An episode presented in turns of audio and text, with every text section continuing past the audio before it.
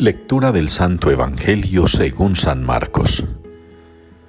En aquel tiempo se acerca a Jesús un leproso, suplicándole de rodillas, Si quieres puedes limpiarme. Compadecido extendió la mano y lo tocó diciendo, Quiero, queda limpio. La lepra se le quitó inmediatamente y quedó limpio. Él lo despidió encargándole severamente, No se lo digas a nadie pero para que conste ve a presentarte al sacerdote y ofrece por tu purificación lo que mandó Moisés, para que les sirva de testimonio. Pero cuando se fue, empezó a pregonar bien alto y a divulgar el hecho, de modo que Jesús ya no podía entrar abiertamente en ningún pueblo. Se quedaba fuera, en lugares solitarios, y aún así acudían a él de todas partes. Palabra del Señor. Redímenos, Señor, por tu misericordia. Es la respuesta que nos une hoy en la liturgia al Salmo 43. Redímenos, Señor, por tu misericordia. Una expresión que denota fe, que denota esperanza. Una expresión que debería reflejar en nuestro interior lo que exteriormente deberíamos también manifestar nuestra fe, nuestra confianza, nuestra esperanza en el Señor. Fíjense ustedes cómo en la primera lectura sucede un acontecimiento que nos puede parecer extraño. Israel que cree en Dios, Israel que tiene el arca de la alianza, es derrotado por los filisteos. Y los filisteos le ganan a Israel más por el miedo que ellos mismos le tienen al poder de Dios que lo que Israel confía en el Señor. Es decir, Israel no pudo ganar la batalla y seguramente no la gana porque no tiene las fuerzas para luchar, porque no tiene la capacidad para vencer a los filisteos, aunque cuenten con el arca de la alianza y se sientan el pueblo elegido de Dios. No basta, no basta eso. Hay que creer y hay que poner en manos del Señor todo nuestro ser para poder triunfar frente al enemigo. Fíjense que los filisteos ganan porque se llenan de temor, se llenan de miedo porque ya han conocido cómo obra Dios en favor de su pueblo, cuando su pueblo cree firmemente en Él.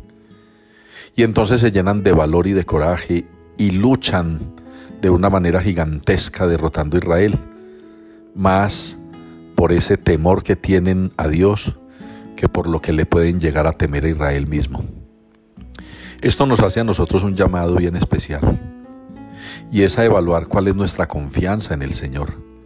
Si realmente a nosotros nos motiva en la vida de iglesia la fe en el Señor o la fe en otras cosas.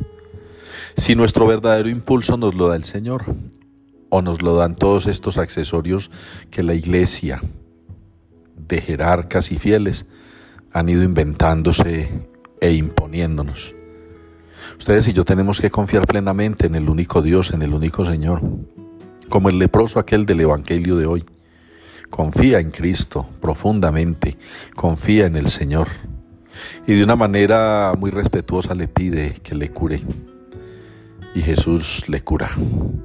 Y la gente sigue buscando a Jesús para que siga haciendo curaciones y sanaciones, porque confían en Él, en Él, precisamente en Él. En la iglesia estamos muy llamados ya a confiar en el Señor, a devolverle a la iglesia ese componente de fe en el Señor. Hemos estado muy entretenidos, volviendo a la iglesia todo lo que queremos una entidad casi ONG, una obra asistencialista, muchas veces una entidad para la diversión, para el recreo, para el entretenimiento. En otras ocasiones tribuna para endulzar los oídos de un pueblo que no es exigente desde la fe y la espiritualidad, sino que es exigente desde la teatralidad y desde el show. Ustedes y yo los que creemos en el Señor tenemos que trabajar en ello. Laicos comprometidos, sacerdotes, religiosos, pero también ustedes como creyentes están llamados a poner el dedo en la llaga, están llamados a llamar la atención de pastores y laicos comprometidos para que no sigan prisioneros de una fe que es falsa, que es hipócrita, porque es una fe que se ve empañada por todo lo que accesorio va ocupando la vida de pastores y de laicos. Ustedes y yo pidámosle al Señor que nos dé la valentía para poder aportar con fuerza nuestro granito de arena en la recuperación de la verdadera fe en el Señor. Una recuperación que pasa por el respeto y la devoción a Jesucristo y a todo lo sagrado que representa Él en la iglesia. Ojalá pues que podamos con el salmista pedirle al Señor con fe que nos redima por su misericordia.